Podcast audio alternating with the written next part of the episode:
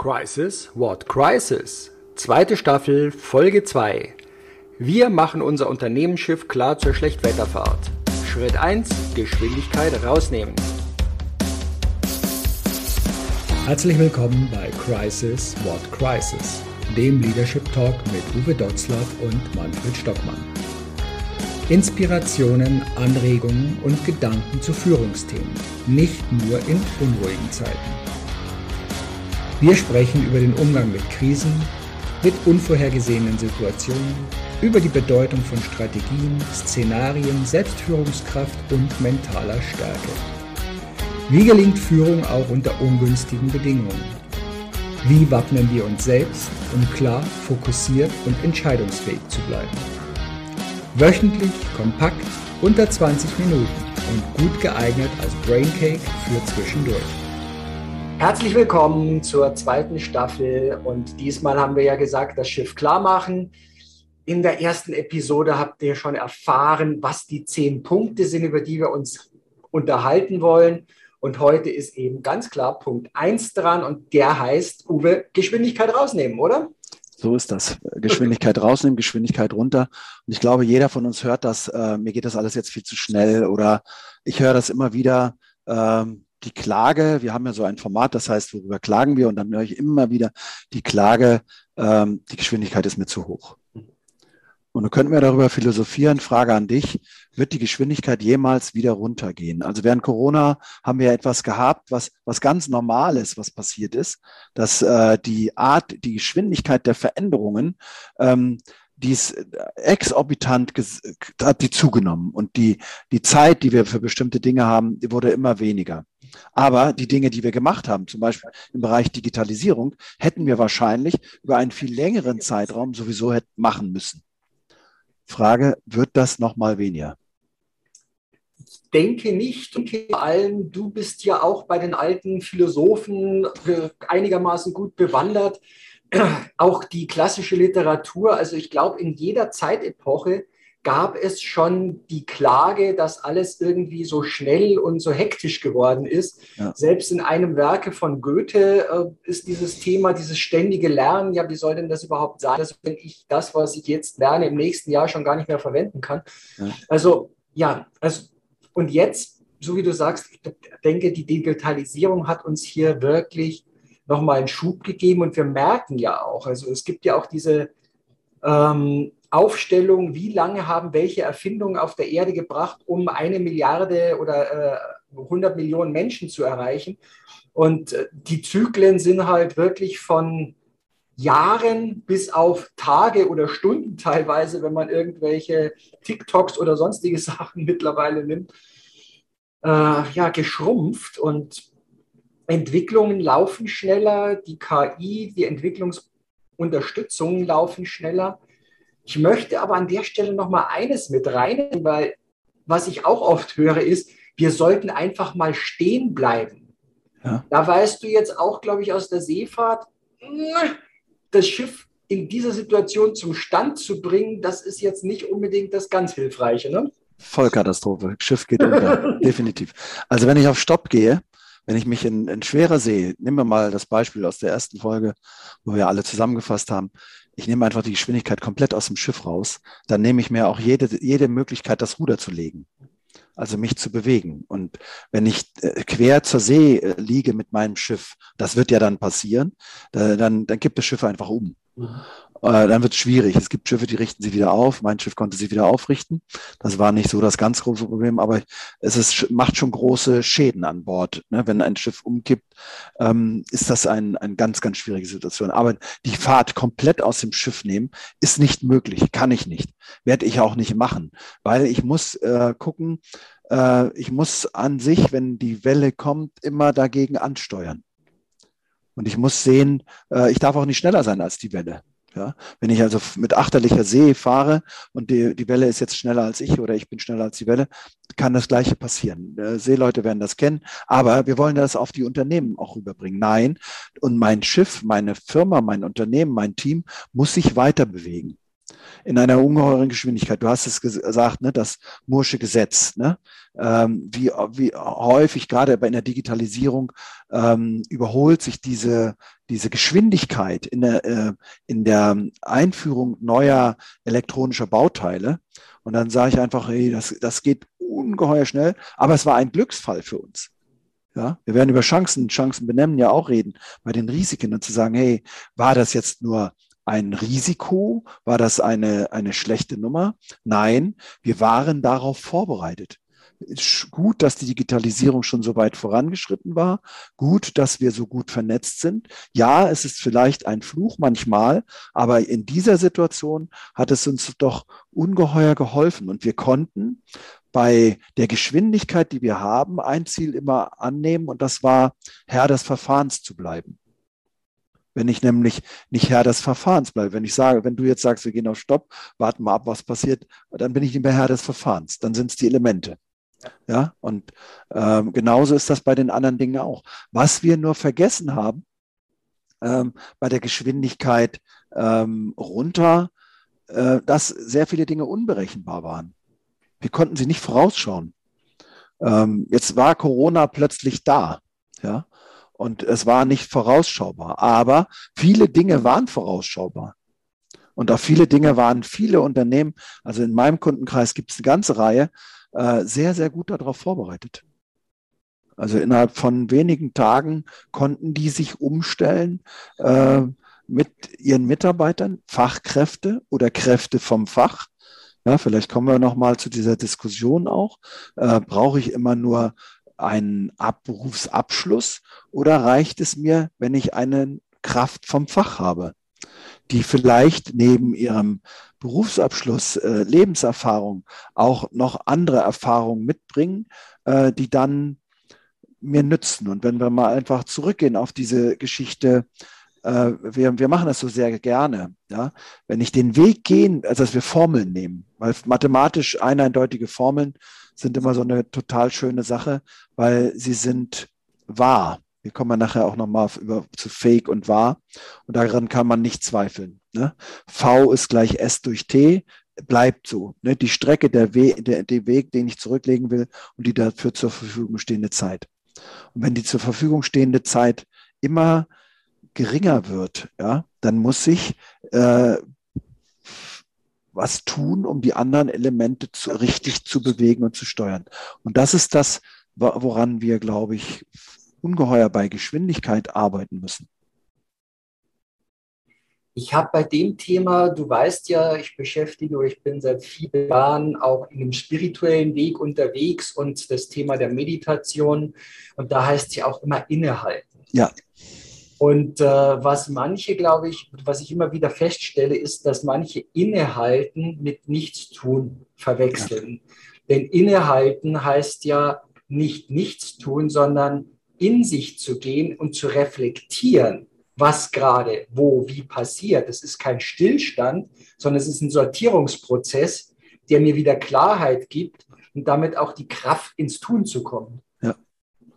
Also das, das zeigt ja eigentlich so diese Ambivalenz auch, ne? Wie ja. die Geschwindigkeit geht jetzt ungeheuer hoch und jetzt sagst du innehalten. Und das hat gar nichts, das hat gar nichts mit äh, äh, spirituellen Dingen zu tun, sondern ähm, ich sage einfach, in jeder dieser Situationen brauche ich diese Zeit, um durchzuatmen. Weil sonst wird es purer Aktionismus. Ich funktioniere einfach nur. Ja, ähm, bei äh, Extremereignissen, bei plötzlich auftauchenden Ereignissen, da muss ich einfach funktionieren. Ich muss vorbereitet sein. Ja, da ist auch keine Zeit, groß innezuhalten und mal, sondern da, das wird mein Gehirn sowieso tun. So ist das Gehirn ja aufgebaut. Ein Siebtel dessen, was wir tun, passiert in unserem Bewusstsein. Aber sechs Siebtel dessen, was wir tun, passiert in unserem Unterbewusstsein.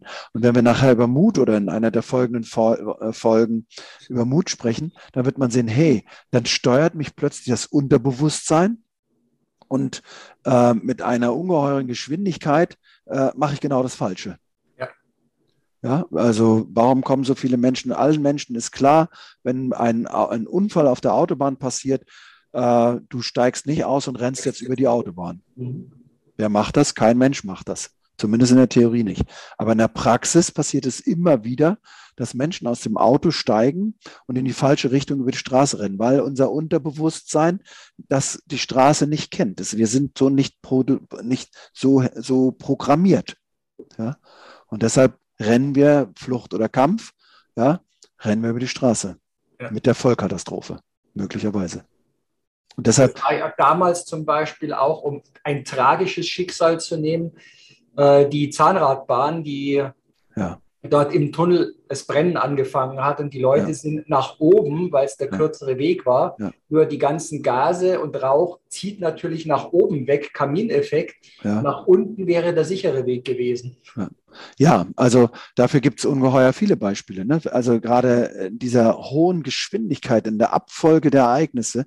Manchmal denkt man, wenn wir dann reflektieren, das Ereignis, es hat ja ungeheuer lange gedauert. Menschen, die in einen Unfall verwickelt waren, erklären oder erzählen dann, dass dieses Ereignis ungeheuer langsam äh, abgelaufen ist. Aber das ist nur in unserer Wahrnehmung so. Und das ist so das, was wir, worauf wir auch äh, gerade bei diesem Tempo in Zukunft ungeheuer achten müssen, dass viele Dinge in unserem Unterbewusstsein unser, oder auch unserer Wahrnehmung ähm, stattfinden und äh, wir verstehen müssen, dass die, dass jeder Mensch diese Geschichte anders wahrnimmt. Aber ich kann natürlich äh, von außen auf den Menschen immer wieder einwirken. Es wird, wenn ich also in Panik äh, gerate, in so einer ge hohen Geschwindigkeit, in so einer Extremsituation. Das Extremereignis tritt ein und ich gerate in Panik, dann mache ich das, was in meinem Unterbewusstsein einprogrammiert ist. Und ähm, wenn ich jetzt äh, vielen Menschen immer wieder erkläre, du wirst dann versagen, dann wird er auch versagen. Wenn ich aber vielen Menschen sage, das, was du sagst, ne, Ruhe bewahren, analysieren, schauen, was passiert, ein altes Sprichwort sagt ja immer, einfach mal durchatmen. Ne? Atmen. Ja, das hat was mit Physiologie auch zu tun. Ja. Ne? Einfach zu sagen, wir haben jetzt gerade die Abiturprüfung hinter uns und äh, ich habe eine, meine Enkelin vorbereitet auf ihre Abiturprüfung. Da ging es auch um, um Stress in der Prüfung. Und dann war sie so ungeheuer ruhig. Und dann habe ich sie gefragt, was machst du? Dann sagt sie, Opi, ich atme durch. Ja. Also sie macht genau das Richtige. Sie trinkt einen Schluck Wasser, Sie nimmt vielleicht, das kann man alles physiologisch erklären. Sie isst ein Stückchen Schokolade, obwohl sie auf ihre Linie achten will und sie atmet durch. Weil was brauchen wir bei Stress oder Kampf? Energie. Und was, wie können wir nur verbrennen durch Sauerstoff? Wie kriegen wir Sauerstoff durchs Atmen? Und du kennst das ja als, als Taucher, als Kampfschwimmer, ähm, wie schnell man unter Wasser in Panik gerät. Was mache ich? Ich atme viel, viel schneller. Ich verbrauche ein Vielfaches von dem Sauerstoff, den ich sonst habe. Wenn ich aber vorbereitet bin auf die Situation, auf eine Extremsituation, dann weiß ich, Ruhe bewahren, einmal durchatmen, vielleicht ein bisschen sacken lassen, gucken, wohin gehen die Blasen, wenn du kein Kreislaufgerät benutzt und dann den Blasen hinterher schwimmen. Du kommst immer wieder nach oben. Ja. Ne? Das ist in allen Lebenslagen ist das so. Und genau das Gleiche passiert in den Firmen. Wenn der Chef in Panik gerät, und wenn der Chef äh, jetzt denkt, er muss vorne wegrennen oder er muss wegrennen, ja, in Flucht gehen, dann wird äh, die Katastrophe vorprogrammiert sein. Ja. Du bist ja auch in der Seefahrt und orientierst dich in Küstennähe an Türmen. Und das sollte eine Führungskraft ja sein. Sie sollte jetzt nicht die meines Erachtens heute mehr sein, die über alles im Detail Bescheid weiß, die aber als Orientierungspunkt ging, als Leuchtturm, der eben ja. in dem Fall wieder feststeht, solide und Orientierung gibt, an dem sich die anderen ja wirklich dann ausrichten können, um den richtigen Kurs zu wählen. Also ein ganz, ganz wichtiger, ganz, ganz wichtiges, ein Fixpunkt suchen. Ja. ja? Äh, wenn ich, wenn ich diesen Fixpunkt gefunden habe und dann weiß, ach, wenn es denn ein Leuchtturm ist, wenn ich in Küstennähe bin. Alles gut, wunderbar. Ich habe den Leuchtturm, der steht da. Der ist wie ein Leuchtturm halt da stehen muss. Ja? ja. Ähm, das kann aber auch ein Stern sein. Ja. Wenn ich auf, auf hoher See bin und jetzt äh, einen Stern suche und den auch finde und wenn ich denn überhaupt noch weiß, wie der funktioniert, wenn ich nicht zu technikgläubig bin, Wenn ich jetzt weiß, oh, das ist der richtige Stern. Wenn ich den falschen Stern anpeile, ähm, jeder, der das schon mal gemacht hat, zu Fuß, wir haben das damals noch gelernt, damals, das war schon viele Jahre her, dass wir, dass wir auch, wir haben dazu gesagt, Sterne geschossen haben. Mhm. Das heißt, eine Peilung aufzunehmen zu einem Stern, zu einem fixen Punkt. Ja. Der Standort wird möglicherweise nicht so genau sein. Aber auf dem Atlantik einen Standort zu haben, der fünf Meilen abweicht von der wahren Position, ist nicht so dramatisch. Es ist nicht gut, aber nicht dramatisch. Ja, ist, ähm, wenn ich das Risiko kenne, dann kann ich die Gefahr einschätzen. Das werden wir ja auch noch beim Besprechen. Aber dieses Bild, was du gemacht hast, mit diesem Fixpunkt, den ich dann suche, und den kann ich auch in mir selbst suchen, oder ich suche mir den Fixpunkt auch in meinem Team. Und dort finde ich halt Menschen, mit denen ich äh, dann darüber rede. Kommen vielleicht beim Mut nochmal zu, dass man durchaus ähm, innehält in dem, was du vorhin gesagt hast und jetzt einfach auch mal den Satz sagen darf, ich weiß es nicht. Helft mir. Ja, wir kommen garantiert an den verschiedensten Punkten beim Zielfinden, bei der Zielsetzung wieder auf diesen Fixpunkt zurück. Wir werden bei, in der nächsten Folge auch über dieses Thema des Innehaltens, was das bedeutet, wenn wir ja.